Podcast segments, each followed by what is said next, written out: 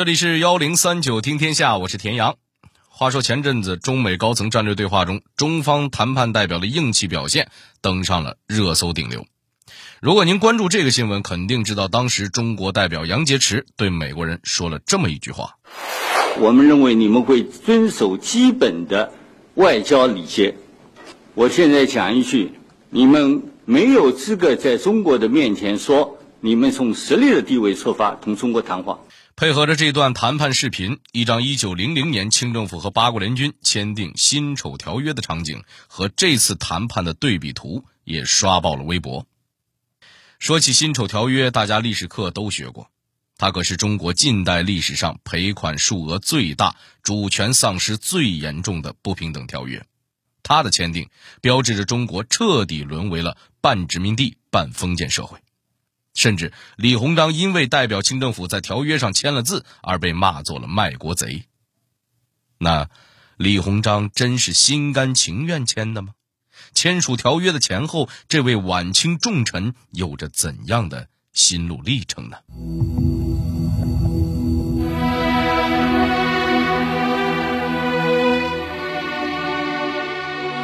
为什么说李鸿章就是晚清的裱糊匠？为什么说辛丑条约里也暗藏着他对大清的期望？在条约签订现场又出现了怎样的小插曲？幺零三九听天下，田阳和您聊聊辛丑条约背后的故事。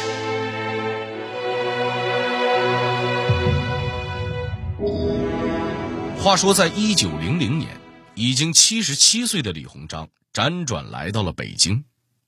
在路上，他突然想起了自己年少时第一次进京的情形。当年二十一岁的李鸿章第一次来到京城参加乡试，和其他少年郎一样，他一路上意气风发，满腔都是治国安邦的慷慨激昂。他还挥笔写下了一首诗：“丈夫执手把吴钩，意气高于百尺楼。”一万年来谁助使？三千里外遇封侯。来到京城仅仅三年之后，李鸿章就高中进士，拜在了曾国藩门下，又跟着这位老师兢兢业业的学习了十多年。李鸿章后来为清政府立下的大功，相信不用我说，您也很熟悉了。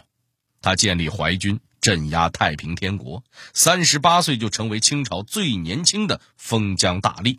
然后又筹办北洋水师，兴办洋务运动，出任总理外交事务衙门，可以说是一路青云直上，风光无两。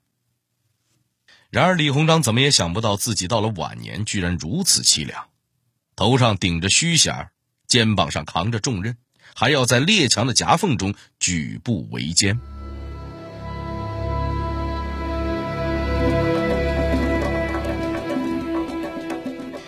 这件事还要从一年前开始说起。一八九九年，作为当时中国政府最高权力代表的慈禧太后听到了一个消息，在山东直隶一带有一伙百姓自称义和拳，他们打出了“扶清灭洋”的口号，主要针对的就是西方侵略者和跟西方文明成果有关的一切事物，而且据说他们能刀枪不入，枪炮不伤。听见这个消息，慈禧当然心里特别高兴了。这说明百姓都站在了自己这边啊！那咱们人多力量大，不就可以一致对外，解决掉西方列强这个心腹大患了吗？然而，还没等他下定决心发布宣战诏书，八国联军倒是先以此为借口，悍然发起了战争。当时，慈禧太后也做了两手准备，她一方面。要求清军和义和团联合起来抵挡列强的进攻，一方面又派人去和列强周旋。如果有对这场战争情况比较了解的朋友，肯定知道，清朝派出了三十多万人，八国联军的兵力只有五万。然而，人数上的压倒性优势并没有起什么作用，因为清军有一个非常致命的弱点：武器装备不行。包括义和团在内的许多清兵都是拿着长矛刀剑和敌人的枪炮搏斗，您说这不是以卵击石吗？九月二十九号，八国联军轰开了天津大沽口，曾经繁华的天津港沦为了废墟。八国联军长驱直入，攻入北京。慈禧太后听说这个消息之后，带着光绪皇帝是仓皇出逃，同时还给李鸿章发去电报，要求他赶紧北上向八国联军求和。这个时候的李鸿章已经七十七岁了。这位耄耋老人来到北京，看着城内联军肆虐的凄惨景象，良久无言。在一片兵荒马乱中，李鸿章见到了前来迎接他的学生周父，也是一身衣衫褴褛、蓬头垢面的样子。李鸿章抓着学生的手，不由得失声痛哭。稍作整顿之后，他便找到了联军统帅瓦德西。可八国联军风头正盛，瓦德西根本不肯卖李鸿章的面子，说什么自己只管战争，不管交涉，拒绝和李鸿章进行谈判。期间还好几次指挥联军向直隶发起进攻。瓦德西的激烈做法引起了俄国和英美的不满，列强之间的矛盾为清朝的求和打开了方便之门。那接下来双方是如何进行谈判的呢？这一年十月，八国联军提出了一个所谓的议和大纲。打算以此为基础，作为谈判议和的条件。慈禧太后连看都没看就同意了，安排李鸿章担任全权代表，在大纲上签了字。不用我说，您肯定也想得到，这份议和大纲的要求要多过分有多过分。毕竟人家八国联军都打到皇城底下了，把皇上都吓跑了，取得这么大的胜利，还不得可劲儿薅羊毛啊？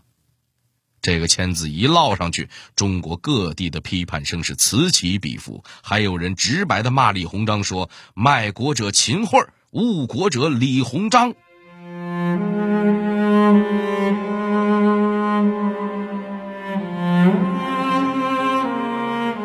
而李鸿章就是背着这样的骂名，走上了清政府和西方列强的谈判桌。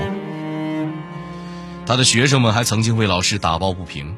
可李鸿章却说：“人生的境遇本来就是有定数的，怨天尤人一点用都没有。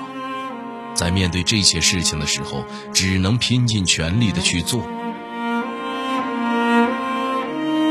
俗话说：“弱国无外交。”李鸿章挖空心思，企图在列强之间分化离间，靠他们之间的矛盾为大清争取一点利益。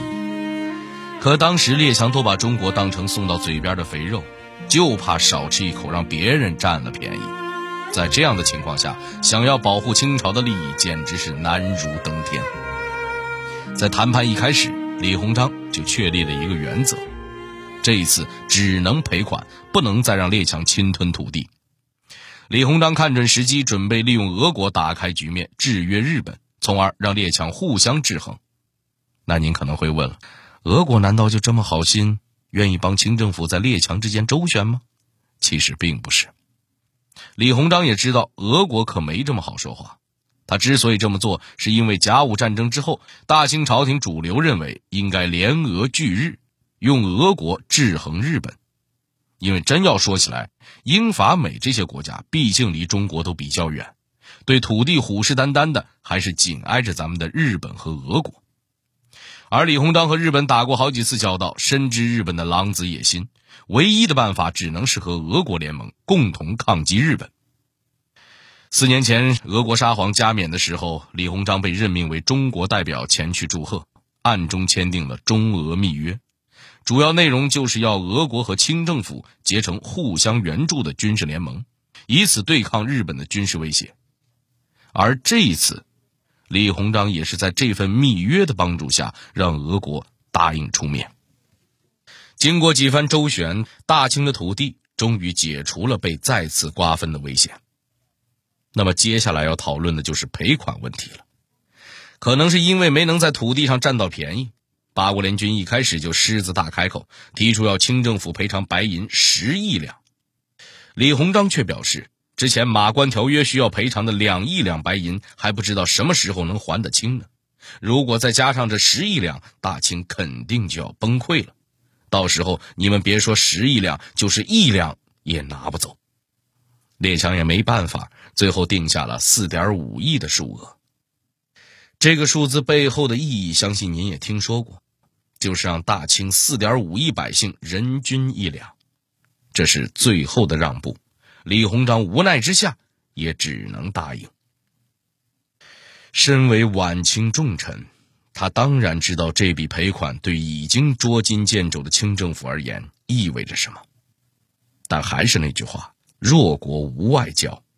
面对列强的虎视眈眈，李鸿章就是再有本事也没办法扭转乾坤了。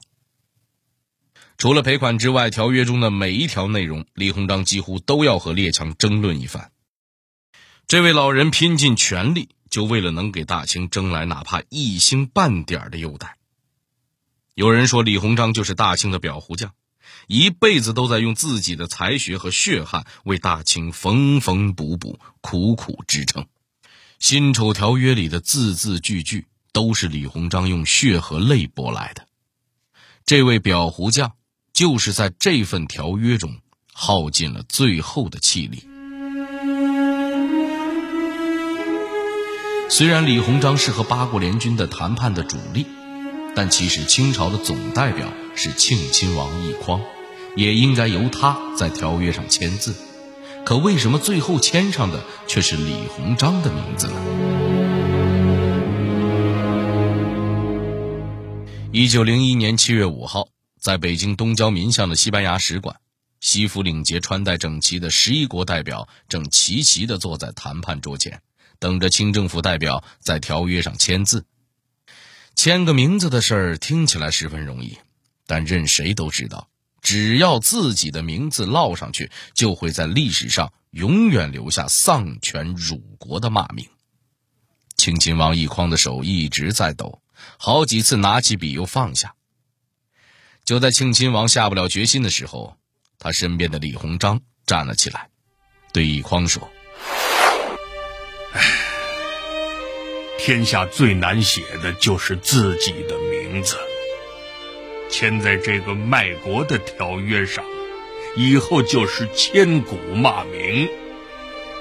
王爷还年轻，以后的路还长，还是由我来吧。”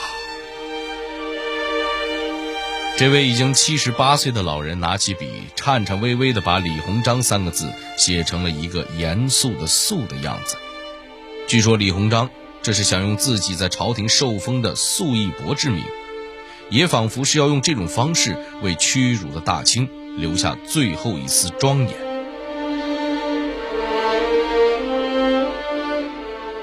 辛丑条约的签订落下帷幕，这位奔波劳碌的裱糊匠。终于能松一口气了，但他没想到的是，这份苦苦求来的和平居然只维持了短短几天。谁也没想到，俄国居然这么快就翻脸不认人。当时的李鸿章身体已经很不好了，常常病得下不来床。可俄国公使居然还拿着文件来到李鸿章的病榻前，要他在中俄交收条约上签字，逼迫他出卖东三省。甚至还想强迫李鸿章的助手拿出官印。见到这个局面，李鸿章悲愤交加，被气到口吐鲜血。他在病榻上给朝廷写了奏书，说这十几年里，咱们每和列强打一场仗，肯定要多吃一次亏。但现在议和已经完成了，大局稍定，希望朝廷坚持先前的做法，外修和好，内图富强。或许渐渐的还能有所转机。不用我说，相信您也想象得到，这时的李鸿章写下“必多吃一次亏”时，该是怎样的心痛呢？外修和好，内图富强，正是他一辈子为之奋斗的目标。可在这个时候说出来，更透着深深的无奈和心酸。除了奏书之外，李鸿章还写下了一首绝命诗，告诫后人：“老老车马未离鞍，临死方知一事难。三百年来伤国步，八千里外吊民残。秋风宝剑孤臣泪，落日旌旗大将坛。海外尘封犹未息，诸君莫作等闲看。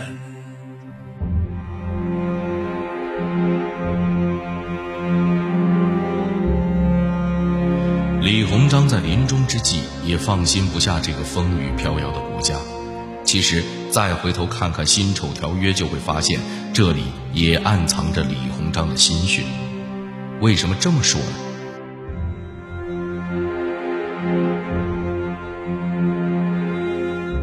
据说，在李鸿章病逝前一天，他自己穿好殓衣，躺在床上，别人喊他还能有回应，但已经说不出话来了。到了第二天中午，他仍然睁着眼不肯闭上。他的学生周父在床边哭着说：“先生，还有什么放心不下的事，不忍心离开吗？您没有办妥的事情，我们都会接受，请您放心去吧。先生莫哭，学生一定把先生未竟的事业办妥。”听到学生这么说，李鸿章这才明悟。有人说，读史书就像看戏剧，有时候只能看到台前的表演，却看不到幕后的化妆。换一个角度看看《辛丑条约》，我们不难发现，李鸿章把不少苦心都融进了这份条约。就说个咱们最熟悉的吧，在条约的第十二款上。规定将总理各国衙门改为外交部，排在六部之前，也开启了清末政治体制改革的先声。李鸿章是在借助列强的口吻，在条约中写下了新政的措施，也是希望能借由这个契机改变大清。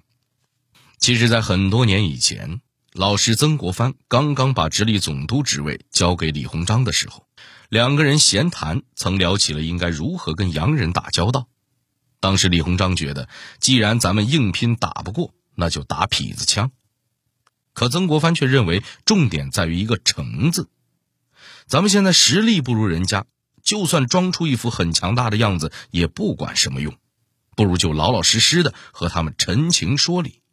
虽然不能在列强手底下占到便宜，但或许也不会过于吃亏。这比打痞子枪要靠得住。也就是从那一天开始，李鸿章就是靠着这个方法在列强之间周旋的。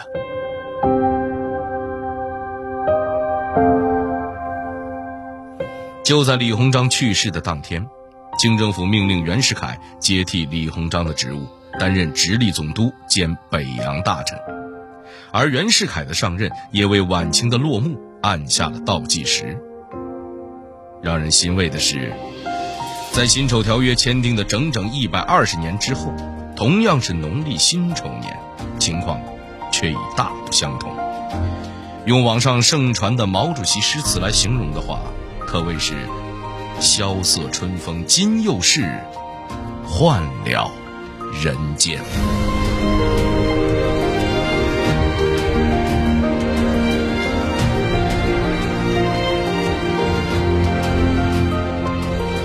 好了，这里是幺零三九听天下，我是田阳。最后，代表节目编辑马世佳、程涵，小剧场配音尚远、晨光，感谢您的收听。